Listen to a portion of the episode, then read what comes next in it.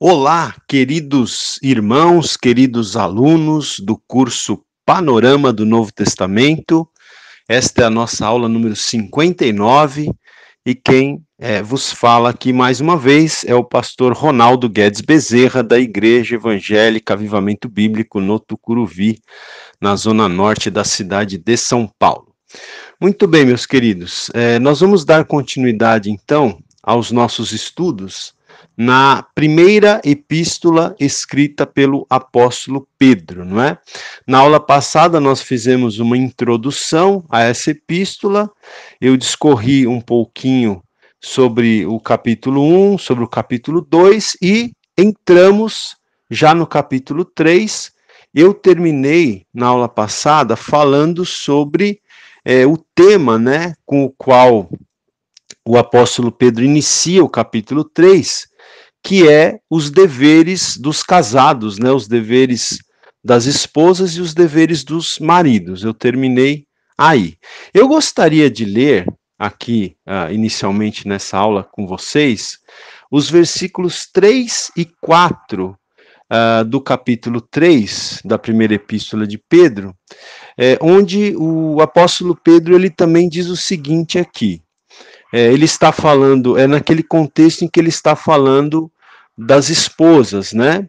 E ele diz então o seguinte: não seja o adorno da esposa o que é exterior, como frisado de cabelos, adereços de ouro, aparato de vestuário, seja, porém, o homem interior do coração, unido ao incorruptível trajo de um espírito manso e tranquilo, que é de grande valor diante de Deus. Então, aqui o, o apóstolo Pedro, né, uma palavra específica até para as mulheres, ele diz aqui é, que ah, o adorno exterior não deve ser o que caracteriza não é a, a mulher, não é? Ele não está dizendo aqui que a mulher não possa se arrumar, não é, não possa é, ter, não é, essa essa conduta de, de, de, ficar bonita, não é, de se arrumar, não é isso que ele está dizendo aqui, mas ele está dizendo que não pode ser esse, não é, o, o, o adorno da esposa, né? Que a, a, principal beleza da mulher não pode ser a beleza exterior, não é?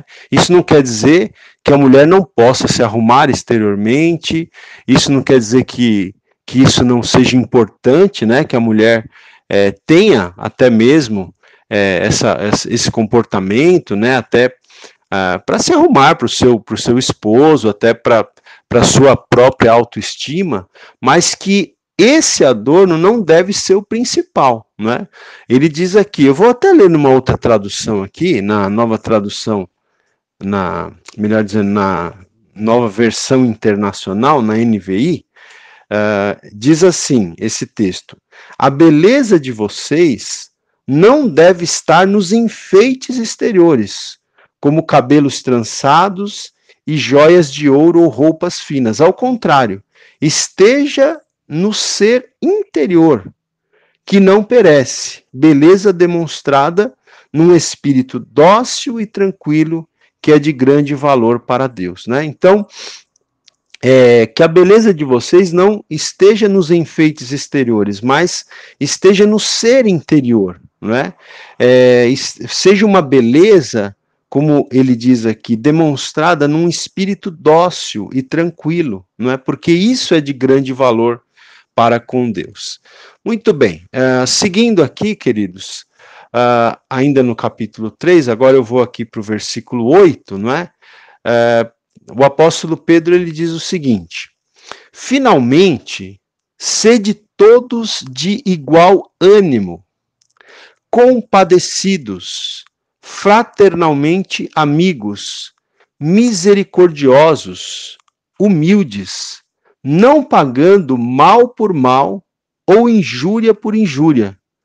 Antes, pelo contrário, bem dizendo, pois para isto mesmo foste chamado, fostes chamados, a fim de receber bênção por herança. Então, é, ele também está exortando aqui, não é que os, os seus leitores, os cristãos que estavam lendo essa sua carta, fossem todos de igual ânimo, né?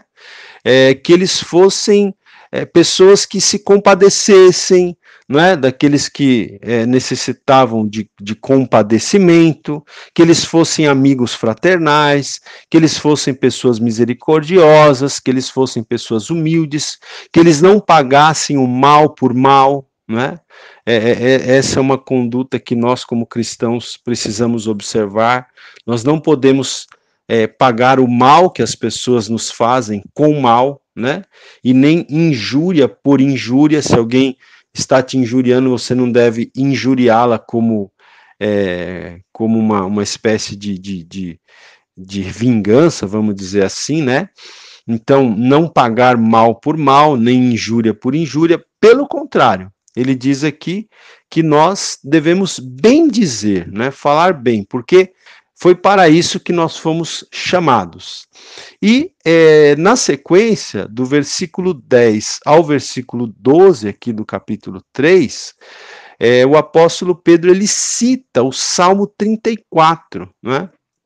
Ele cita o Salmo 34 aqui, quando ele diz: Pois quem quer amar a vida e ver dias felizes, refreie a língua do mal e evite que os seus lábios falem dolosamente. Aparte-se do mal, pratique o que é bom, busque a paz e empenhe-se por alcançá-la. Porque os olhos do Senhor repousam sobre os justos, e os seus ouvidos estão abertos às suas súplicas, mas o rosto do Senhor está contra aqueles que praticam males, né? Então, esse texto também é bem interessante que o apóstolo Pedro cita aqui, esse, esses versículos que eu acabei de ler, é o apóstolo Pedro citando, então, como eu já disse, o Salmo 34, né, do versículo 12 ao 16. E aqui ele diz, né, que é, quem ama a vida e quem quer ver dias felizes, né, então, é uma pergunta que a gente pode fazer aqui para nós, né, para mim, para você, nós amamos a vida. Você que está me ouvindo, você ama a vida. Você quer viver dias felizes. Então a palavra de Deus diz qual que é o segredo para você viver dias felizes. Primeiro, refreie a língua do mal. Cuidado com a sua língua. Né? Cuidado com, com o que você permite que a sua língua fale. Né? Outra coisa, evite que os seus lábios falem dolosamente, ainda na mesma linha aí, né? É, fique muito atento para que os seus lábios não falem é, mentiras, não falem engano, né? Não, não falem dolo, tá? Outra dica para você é, ter dias felizes: aparte-se do mal, né? É, fique fora de tudo é, o que for mal, né? De todo e qualquer tipo de maldade. Outra, outra dica que pratique o que é bom, não é? é busque é, viver de tal forma que a prática da sua vida seja praticar aquilo que é bom, não é? Outra coisa, busque a paz e empenhe-se por alcançá-la, não é? Então, você quer, é, como ele diz aqui, ver, ver dias felizes, viver dias felizes na sua vida? Olha, busque a paz, Seja um pacificador, né? O próprio Senhor Jesus diz é, lá no Sermão da Montanha, nas Bem-aventuranças, Jesus disse: Bem-aventurados os pacificadores, né? A gente sabe que a palavra bem-aventurados quer dizer felizes. Então, felizes, como são felizes os pacificadores, né? As pessoas que trabalham pela paz, que buscam a paz, né? É, às vezes eu, eu, eu digo, né, que infelizmente existem pessoas que parece que estão sempre prontas para brigar. O cristão não deve ser assim. Ele deve ser um pacificador, né? Ele deve buscar a paz. É claro que, não é? É, nós buscar a paz não quer dizer que você deve se anular, não quer dizer que você deve deixar de ter as suas posições, né? Mas, na medida do possível, você deve buscar a paz e ainda diz aqui: empenhe-se por alcançá-la, né? É, que haja empenho da sua parte, que haja esforço da sua parte para promover a paz, para alcançar a paz, por quê? Isso vai é, ser bênção para a sua vida, para a sua família, para as pessoas que vivem junto de você. Então, esses aqui são alguns dos segredos, né?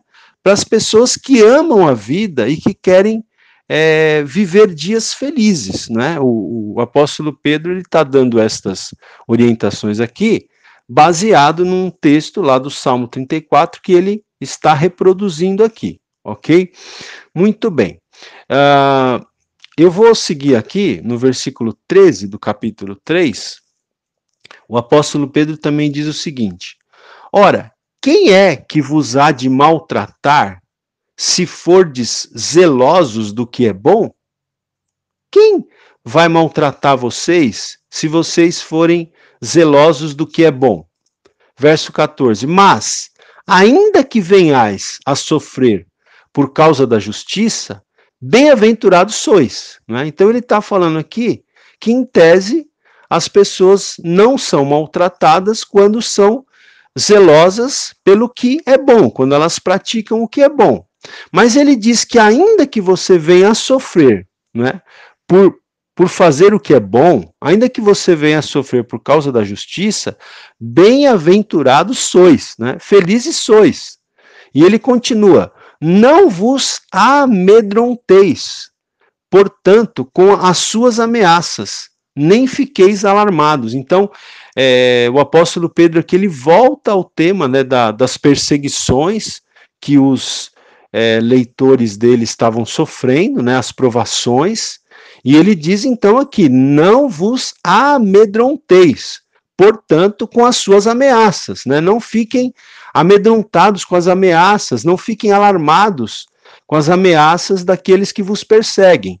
Verso 15: Antes, santificai a Cristo como Senhor em vosso coração ao invés de ficarem amedrontados, ao, ao invés de ficarem alarmados com as ameaças daqueles que vos perseguem, santifiquem a Cristo como Senhor, consagrem a Cristo como Senhor em vosso coração. E aí ele continua: estando sempre preparados para responder a todo aquele que vos pedir razão da esperança que há em vós. É? Eu gosto muito também deste versículo 15 aqui do capítulo 3 de 1 Pedro, porque aqui o apóstolo Pedro diz que nós devemos estar sempre preparados para responder a todo aquele que vos pedir razão da esperança que há em vós, né? Então eu pergunto para você que está me ouvindo, será que você está preparado para responder para uma pessoa que perguntar para você a respeito da razão da esperança que há em você?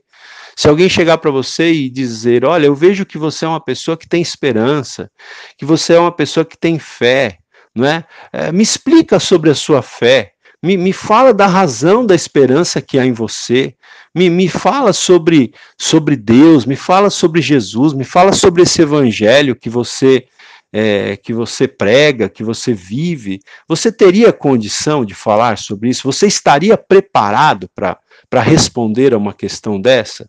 Não é? Mesmo questões mais complexas a respeito da fé, será que você estaria preparado? Então, é, Pedro está dizendo aqui que a gente está que nós cristãos devemos estar sempre preparados para responder, não é? A, a todo aquele que nos perguntar a respeito da razão da esperança que há em nós. Né? Então, nós devemos estar preparados, conhecer bem a palavra de Deus, conhecer bem as doutrinas bíblicas, para que nós possamos responder né, com, com eficácia, né, é, para que a nossa resposta faça sentido para aqueles que nos ouvem. Né? E aí ele continua aqui dizendo no versículo 16 é, que nós devemos fazer isso, ou seja, nós devemos responder às pessoas que nos perguntarem sobre a nossa fé, versículo 16: fazendo-o, todavia, com mansidão e temor, com boa consciência, de modo que naquilo em que falam contra vós outros, fiquem envergonhados os que difamam o vosso bom procedimento em Cristo. Porque, se for da vontade de Deus, é melhor que sofrais por praticardes o que é bom do que praticando o mal. Aula 59, áudio 2. Muito bem, continuando aqui no capítulo 3, gente, é, no versículo 18, nós também temos aqui um texto que é bastante conhecido, né, bastante citado, que diz o seguinte: Pois também Cristo morreu uma única vez pelos pecados, o justo pelos injustos, para conduzir-vos a Deus. Né? Então, é, Pedro fala aqui que a morte de Cristo ela, ela ocorreu uma única vez, né? até porque, como diz lá o autor aos Hebreus, a morte de Cristo é eficaz, né? foi totalmente eficaz, e ele morreu uma única vez pelos pecados, o justo pelos injustos, quer dizer, Cristo, que era o justo, aquele que nunca havia pecado, né, ele morreu pelos injustos, pelos pecadores, e diz aqui, é, ele fez isso para conduzir-vos a Deus, né, para que nós pudéssemos então ter acesso à presença de Deus, para que nós pudéssemos ter acesso à comunhão com Deus. E aí na sequência, gente, é, o apóstolo Pedro ele traz aqui um texto que é um texto bastante, é, até vamos dizer assim, é um texto de difícil interpretação. Eu creio que a gente pode colocar dessa forma, né? É um texto que muitos é, teólogos aí eles têm interpretações diferentes a respeito desse texto aqui. Eu vou ler para vocês, depois eu vou aqui comentar, é, é, eu vou ler, melhor dizendo, o comentário do, do Robert Gundry a respeito desse texto, né, o que ele fala, o que ele pensa a respeito desse texto. Mas qual é esse texto, então, é, que, que eu disse aqui, que é um texto é, que causa algumas controvérsias, né, que, que tem diferenças de interpretação. Então, diz o seguinte aqui, ainda no versículo 18, no finalzinho do versículo 18, fal falando a respeito de Cristo, né, diz aqui, morto, sim, na carne, mas vivificado no espírito, no qual, quer dizer, né, em espírito, no qual também foi e pregou aos espíritos em prisão, então, o, o apóstolo Pedro diz que Cristo, em espírito, pregou aos espíritos em prisão. Né? Então, a pergunta que se levanta é: quem são esses espíritos em prisão? A quais espíritos em prisão o apóstolo Pedro, Pedro estava se referindo aqui? Mas ele segue aqui, ó, vamos continuar. Ele diz então que é, morto sim na carne, né? Tá falando de Cristo, mas vivificado no espírito, no qual também foi e pregou aos espíritos em prisão, os quais, né, esses espíritos em prisão, os quais noutro tempo foram desobedientes quando a longanimidade de Deus aguardava nos dias de Noé, enquanto se preparava a arca, na qual poucos, a saber, oito pessoas foram salvos, né? Então, é, ele diz aqui a respeito desses espíritos em prisão que eles foram, em outro tempo, eles foram desobedientes, não é? é em que tempo é, seria então? Ah, o texto diz: quando a longanimidade de Deus aguardava nos dias de Noé, enquanto se preparava a arca, né? A, a assim conhecida Arca de Noé, na qual poucos, a saber, oito pessoas, foram salvos. Né? Então nós sabemos que é, essas oito pessoas eram Noé, sua esposa, seus três filhos e as três esposas dos seus, dos seus filhos. Né? Então, veja, é, vamos, vamos ler aqui, eu vou ler com vocês o comentário que o Robert Gunder faz a respeito desse texto aqui. Então, o, o Robert diz o seguinte: a pregação de Cristo aos espíritos aprisionados, muito provavelmente, significa que, durante o intervalo entre a sua morte e a sua ressurreição, Cristo desceu em seu espírito ao Hades, a fim de proclamar o seu triunfo sobre os espíritos demoníacos que ali haviam sido acorrentados por Deus por causa da sua influência corruptora entre os homens na época de Noé, imediatamente antes do dilúvio. Tá? Então, essa é a posição aqui do, do Robert Gundry, por quê? É, tem muitos outros teólogos, outros estudiosos que acham que esses espíritos em prisão seriam espíritos de seres humanos, né? Já o Robert Gundry, ele acredita que se refere a, a espíritos demoníacos, tá? Então, eu vou reler aqui, explicando para vocês um pouquinho. Ele diz aqui, uh, relendo o Robert, que a pregação de Cristo aos espíritos aprisionados muito provavelmente significa que, durante o intervalo entre a sua morte e a sua ressurreição, então veja, é, Jesus morre na sexta-feira, né, na assim chamada sexta-feira da, da paixão, e ressuscita no domingo pela manhã, bem cedinho. Então, nesse intervalo aí, entre a morte na sexta-feira à tarde e a ressurreição no domingo, bem cedinho, durante esse intervalo, então, segundo essa interpretação, Cristo, não é? é Cristo desceu em espírito, né, em seu espírito, ao Hades, e ali ele desceu com qual finalidade? Com a finalidade, com o propósito de proclamar e proclamar o quê? O seu triunfo, né? O seu triunfo. E proclamar o seu triunfo a quem? Ou sobre quem? Proclamar o seu triunfo sobre os espíritos demoníacos que ali no, Ade, no Hades, ali eles haviam sido acorrentados por Deus. E por quê? por causa da influência corruptora que esses espíritos demoníacos é, exerceram né, entre os homens na época de Noé, imediatamente antes do dilúvio. Então, essa é a interpretação que o Robert Gundry traz aqui, que eu acho bastante é, coerente, não é? E uh, ele ainda continua dizendo aqui o seguinte: que o ponto frisado pela passagem, aqui o ponto que, é, segundo Robert Gundry, o que o apóstolo Pedro quer frisar, quer enfatizar nessa passagem aqui, é o seguinte: é que assim como o Senhor Deus vindicou, né, ou seja, justificou a Cristo perante os espíritos, é que tinham procurado distorcer o propósito divino na história, assim também Deus algum dia vindicará, ou seja, justificará os crentes na presença de seus perseguidores, né? Já que um dos temas da epístola é essa questão de que os crentes estavam sendo perseguidos, né?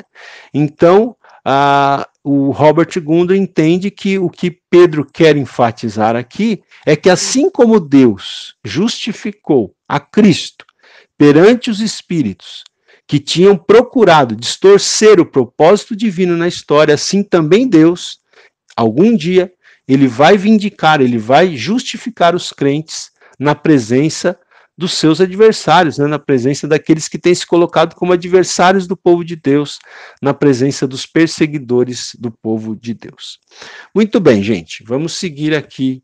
É, então, e é, veja, aqui ainda nesse, nesse nesse capítulo 3, nessa mesma passagem aqui, né, eu vou pegar aqui do finalzinho do, do versículo 20, diz que poucos, né, a saber, oito pessoas foram salvos, não é? Isso no, no caso lá da, da Arca de Noé, oito pessoas foram salvos através da água, a qual, versículo 21, né, a qual, no caso a água, a qual, figurando o batismo, agora também vos salva, não sendo a remoção da imundícia da carne, mas a indagação de uma boa consciência para com Deus por meio da ressurreição de Jesus Cristo. Então, também sobre esse esse versículo 21, que também é um versículo que exige né, uma, uma boa interpretação aqui,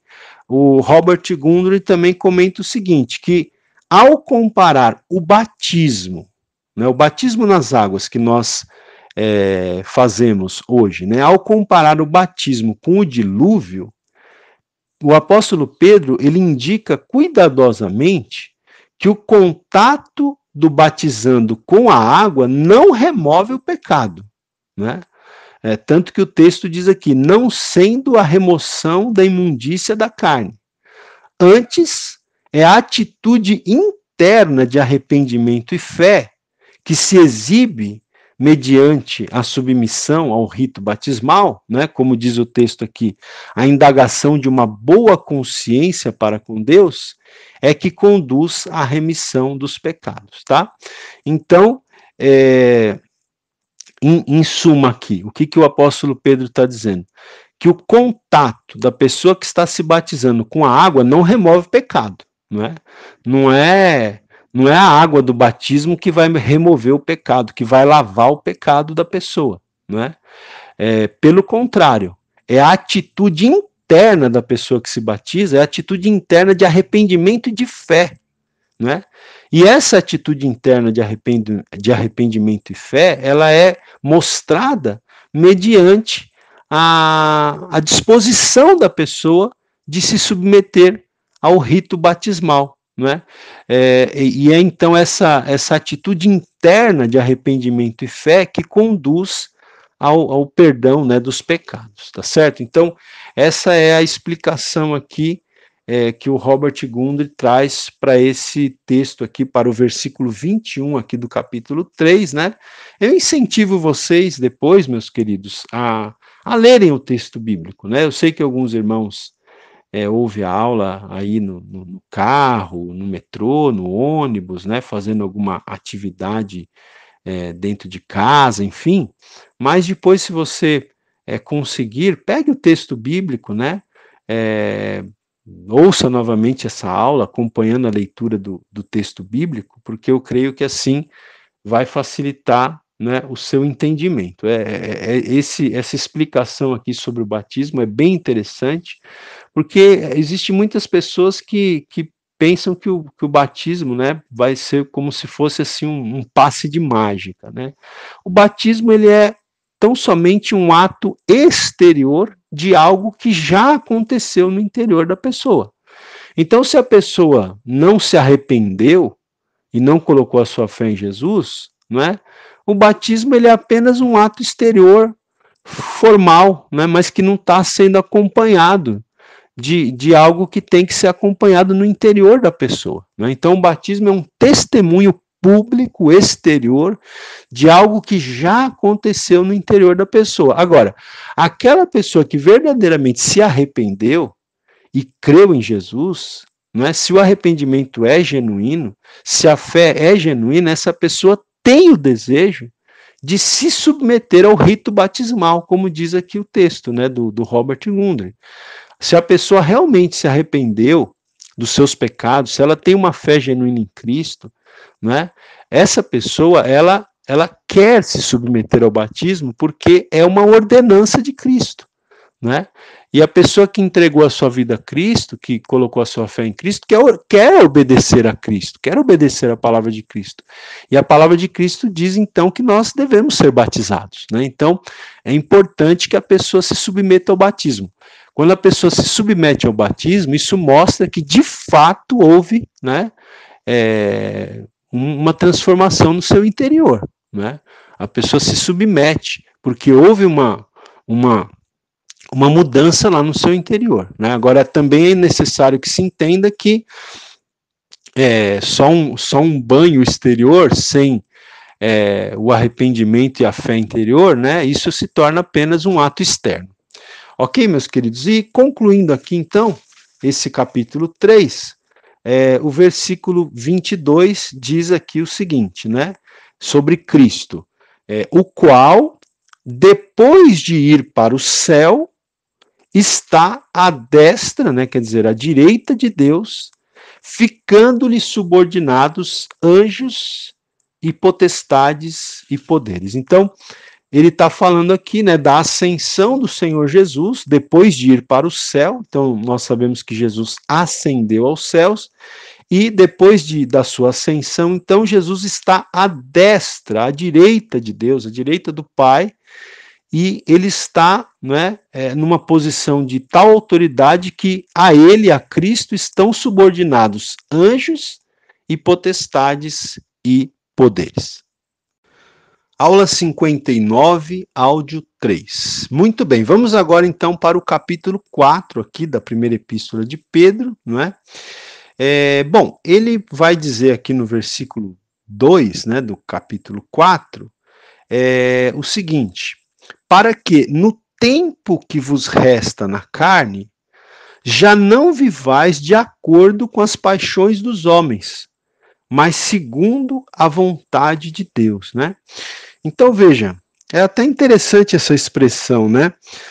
No tempo que vos resta na carne.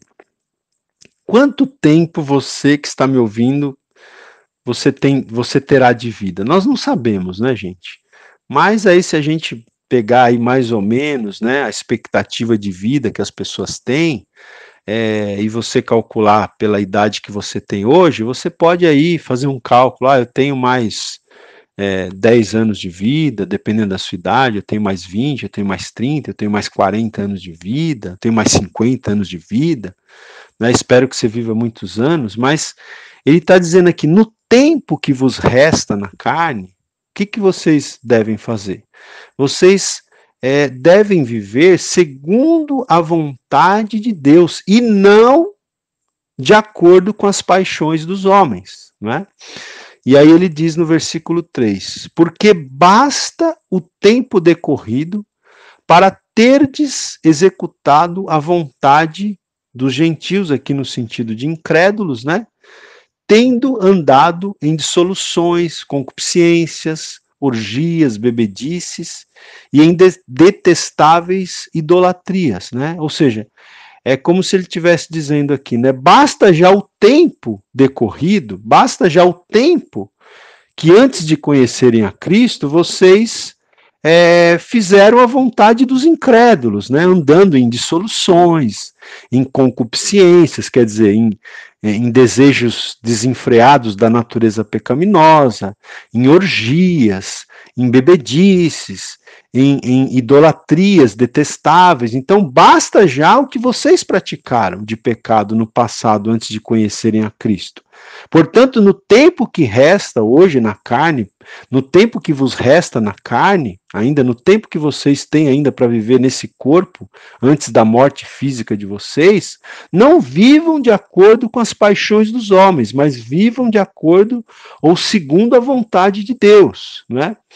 É, no, no versículo 4 aqui do capítulo 4, ele vai dizer: é, por isso, difamando-vos, né? Quem? Aqui, no caso, os, os incrédulos, né? De, que difamavam os crentes. Por isso, difamando-vos, estranham que não concorrais com eles ao mesmo excesso de devassidão, os quais hão de prestar contas àquele que é competente para julgar vivos e mortos, né?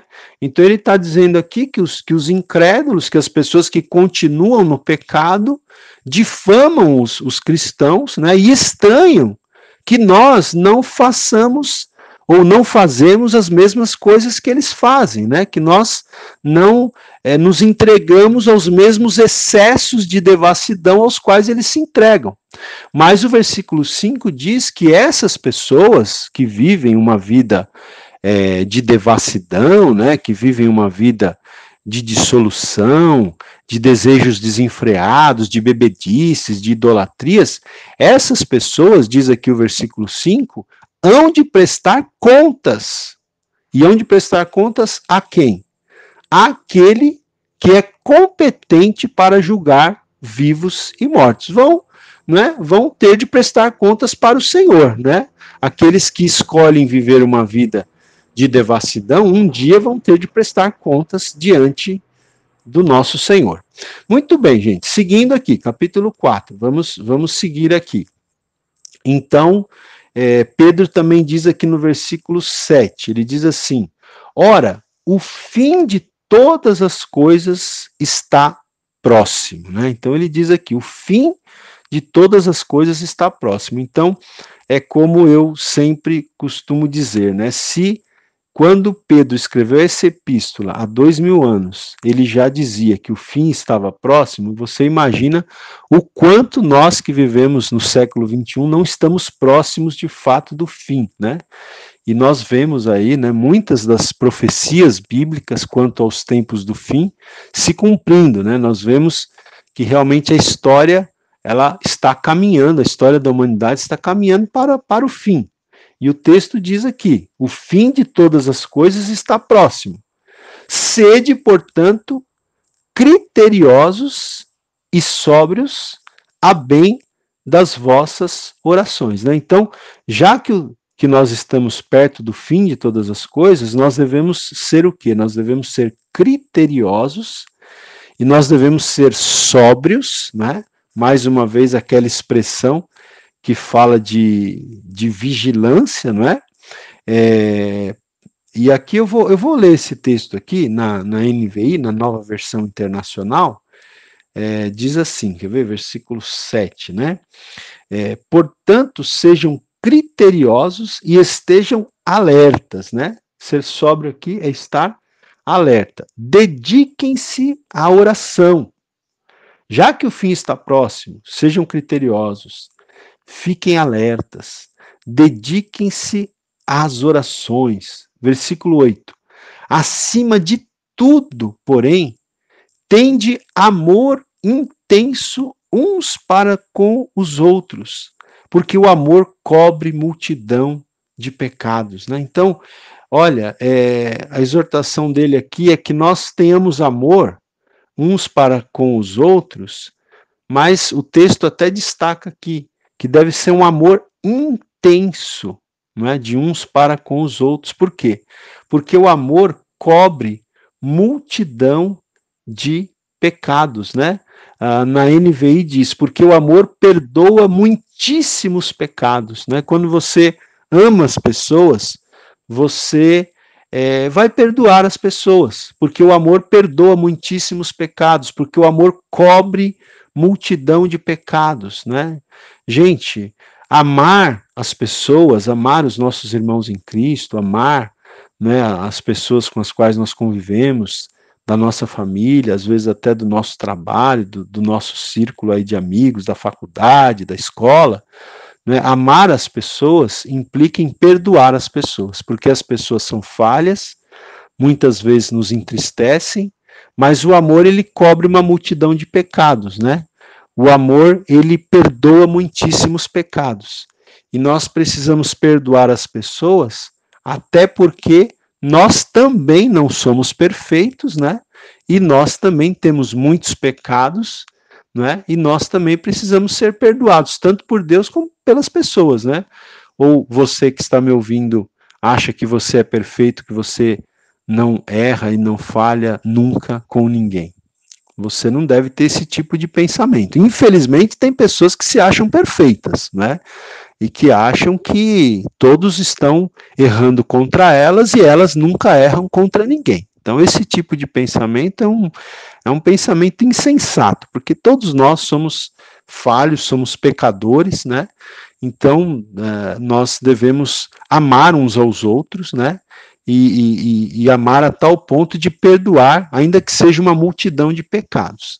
Ele ainda diz no versículo 9 aqui, Pedro diz: sede mutuamente hospitaleiros, sem murmuração, né? Então, devemos praticar a hospitalidade, devemos fugir da murmuração.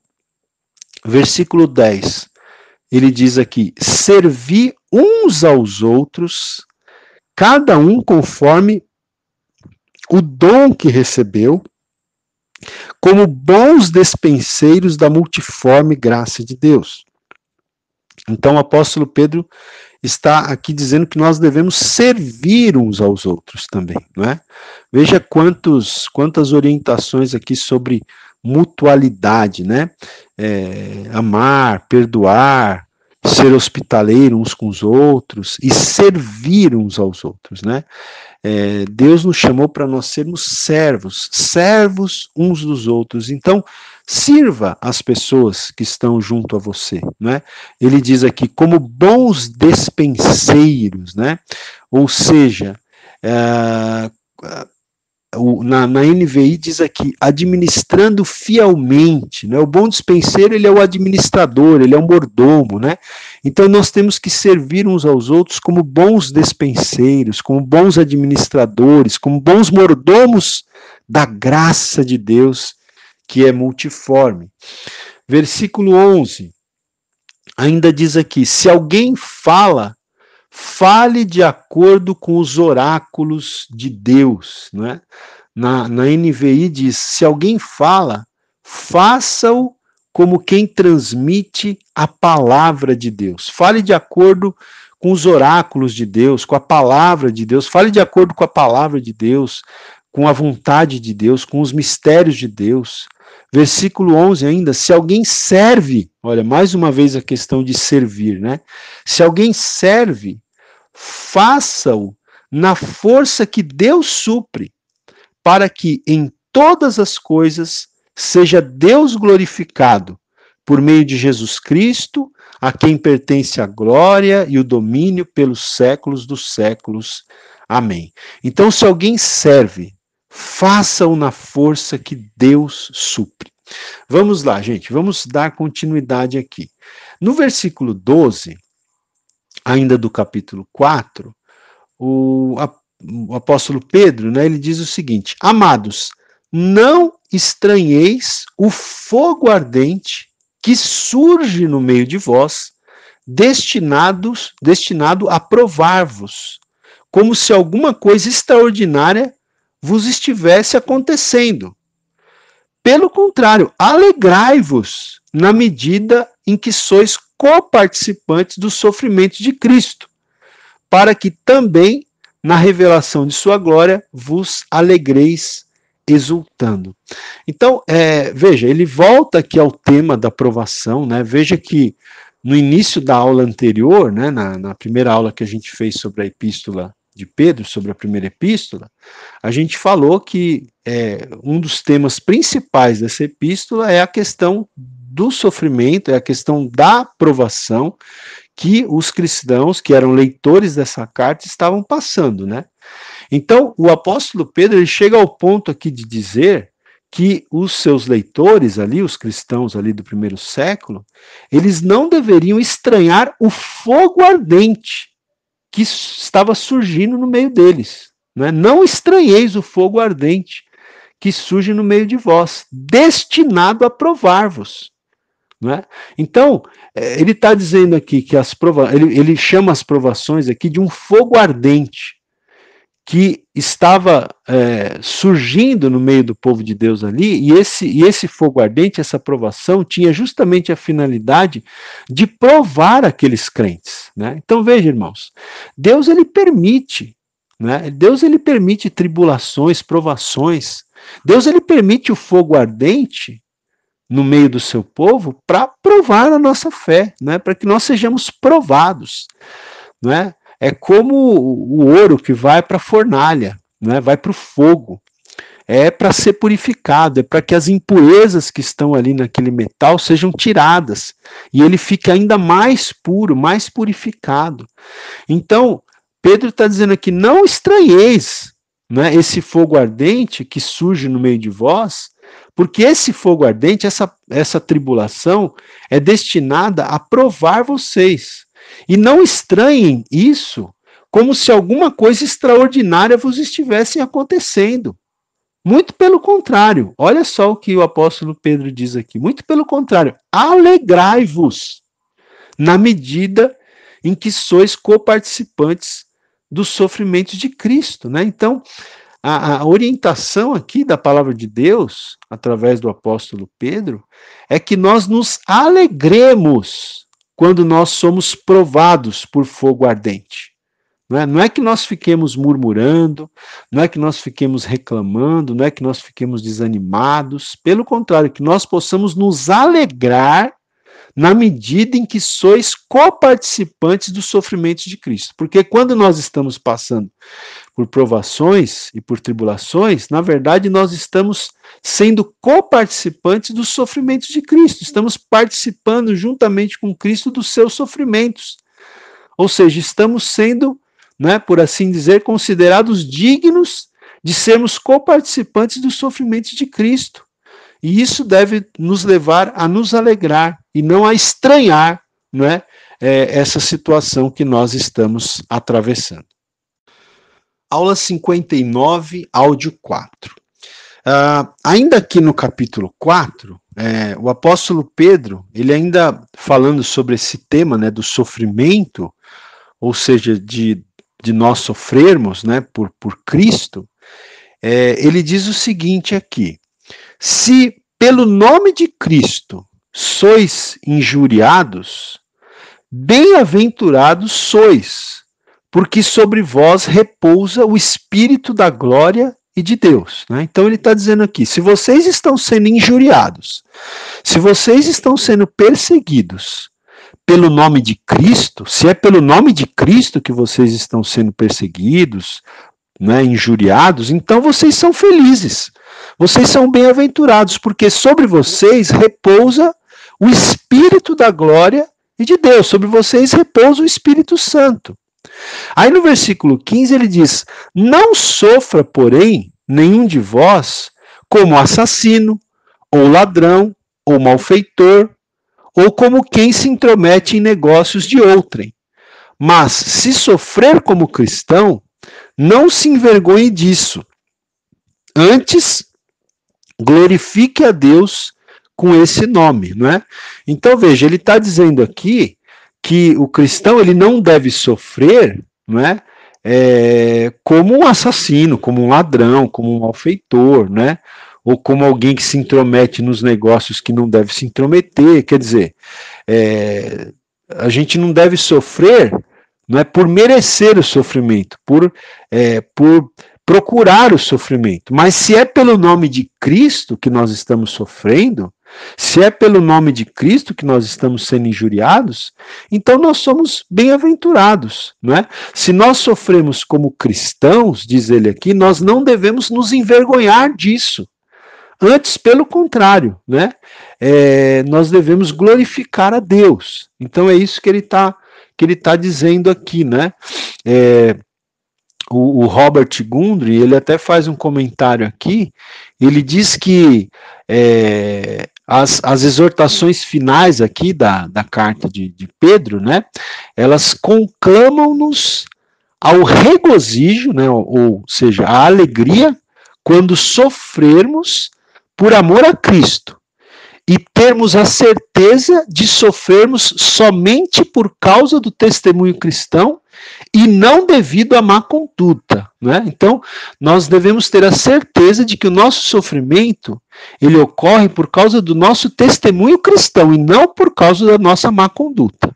Então, que não soframos porque estamos tendo uma má conduta, porque estamos né, semeando aquilo que não devemos semear.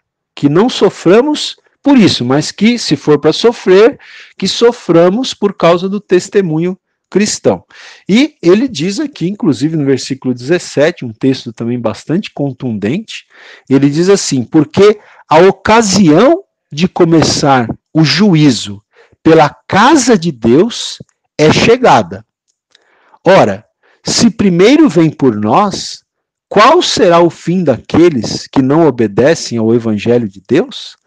Então, veja, é uma frase bem contundente, né? Ele diz que a ocasião de começar o juízo pela casa de Deus é chegada. Então, ele está dizendo que o juízo começa pela casa de Deus. Né? E essa ocasião de começar o juízo pela casa de Deus é chegada. E aí ele pergunta: ora, se o juízo começa pela casa de Deus, se, se primeiro vem por nós, qual será então o fim daqueles que não obedecem ao Evangelho de Deus? Né? Se, se até nós que obedecemos ao Evangelho é, passaremos pelo juízo, né? É, e a ocasião de começar o juízo pela casa de Deus é chegado, né? se até nós vamos passar, né?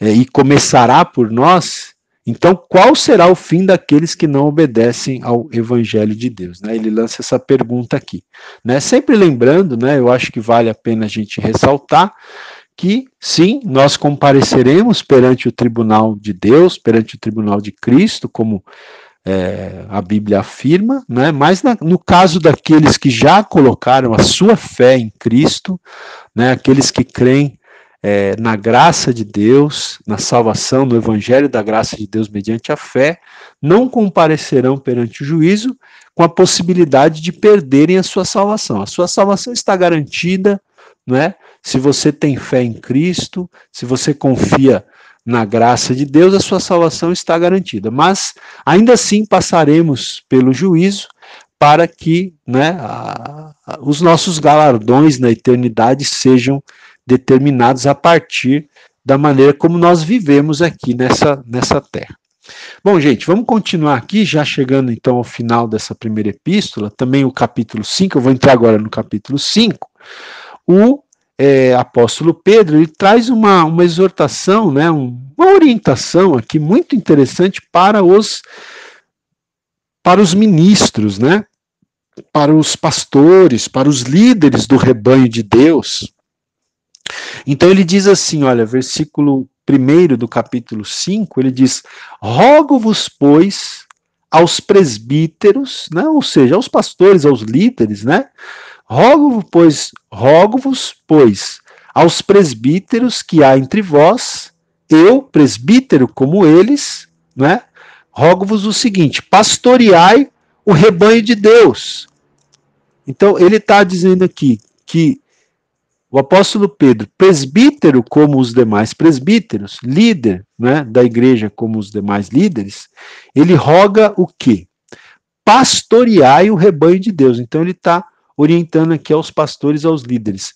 Pastoreai o rebanho de Deus que há entre vós, não por constrangimento, mas espontaneamente, como Deus quer, nem por sorte da ganância, mas de boa vontade, nem como dominadores que, é, dos que vos foram confiados, antes tornando-vos modelos do rebanho. Ora, logo que o Supremo Pastor se manifestar, recebereis a imarcessível coroa de glória. Então ele está orientando aqui aos pastores que cuidem do rebanho, que pastoreiem o rebanho, não por constrangimento, né?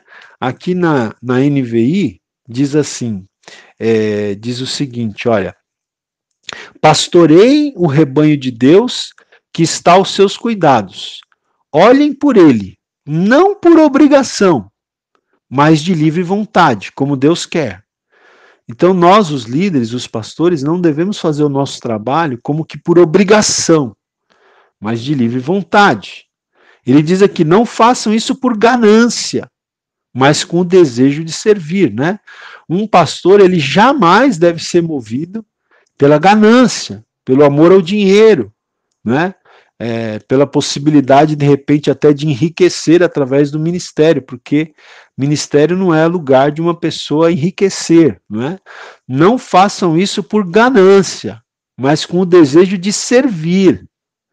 Não hajam como dominadores dos que lhes, lhes foram confiados, mas como exemplos para o rebanho. Então, o líder, o pastor, ele também não deve agir como um dominador, né, sobre o rebanho, mas ele deve se tornar modelo, né? Ele deve se tornar exemplo para o seu rebanho, tá?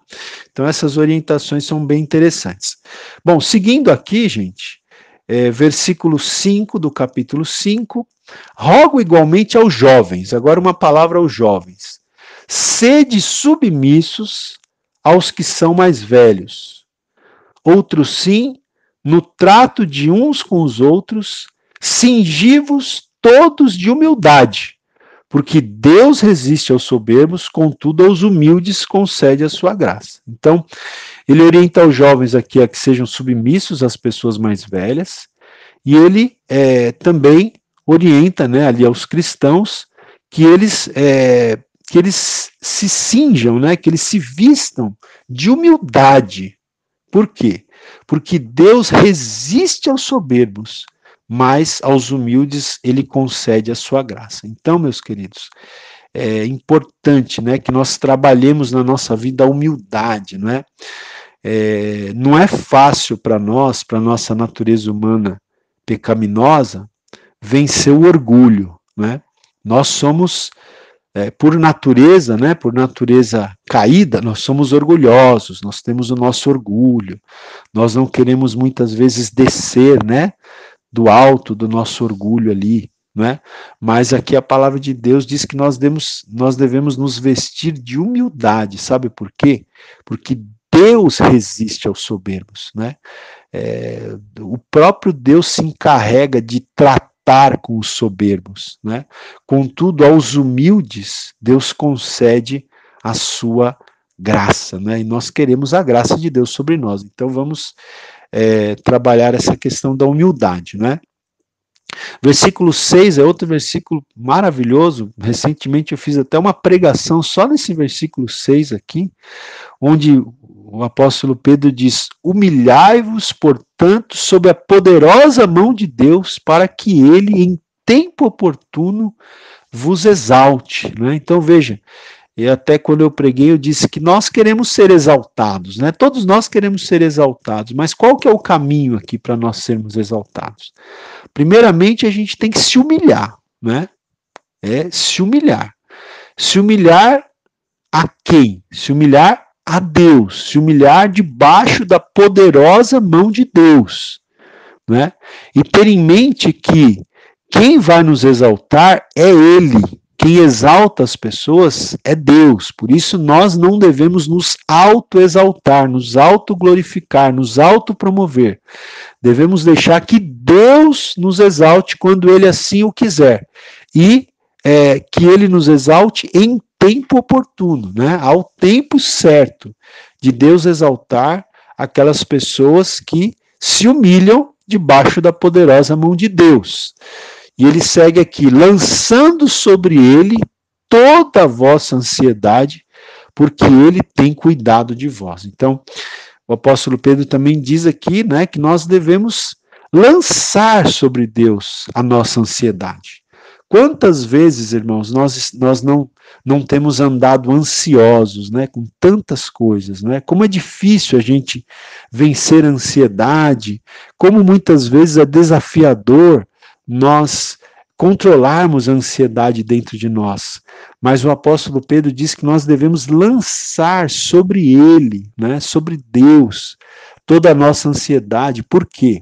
Porque Deus ele tem cuidado de nós, né? Porque Deus, ele cuida de nós, não é? é ele tem cuidado de cada um dos seus filhos. Seguindo aqui, gente, um outro versículo bastante conhecido aqui de, da primeira carta de Pedro, capítulo 5, versículo 8, sede sóbrios e vigilantes, né? Ser sóbrio quer dizer não estar embriagado. Ser vigilante quer dizer não estar dormindo. Sede sóbrios e vigilantes. O diabo, vosso adversário, anda em derredor, como um leão que ruge, procurando alguém para devorar.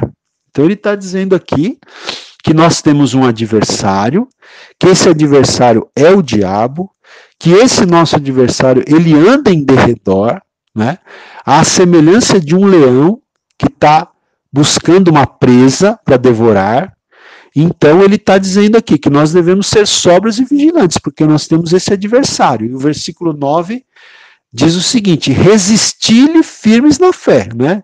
Ou seja, é, é para resistir, né, para nós resistirmos ao diabo, resistir-lhe firmes na fé, certos de que sofrimentos iguais aos vossos estão se cumprindo na vossa irmandade espalhada pelo mundo. Então, devemos resistir ao nosso adversário, firmes na fé, e devemos ter né, o entendimento de que sofrimentos iguais aos que, aos que nós passamos é, estão acontecendo né, entre muitos irmãos espalhados pelo mundo, muitas vezes muitos irmãos nossos sofrendo até muito mais do que nós estamos sofrendo. E aí, então, no versículo 10, ele diz assim: Ora, o Deus de toda graça, que em Cristo vos chamou a sua eterna glória, depois de ter sofrido por um pouco, ele mesmo vos há de aperfeiçoar, firmar, fortificar e fundamentar. Esse versículo 10 também ele é muito interessante, ele fala que o nosso Deus é o Deus de toda graça, é o Deus que em Cristo nos chamou para a sua eterna glória, e ele diz aqui que esse Deus, né, depois de nós termos sofrido por um pouco, nós não seremos poupados né, do sofrimento, mas depois de termos sofrido por um pouco, o próprio Deus vai nos aperfeiçoar, vai nos firmar, vai nos fortificar e vai nos fundamentar. A Ele seja o domínio pelos séculos dos séculos. Amém. Queridos, aqui terminamos os nossos estudos na primeira epístola de Pedro. Com a permissão de Deus, na próxima aula vamos estudar a segunda epístola escrita pelo apóstolo Pedro. Até lá, permitindo Deus.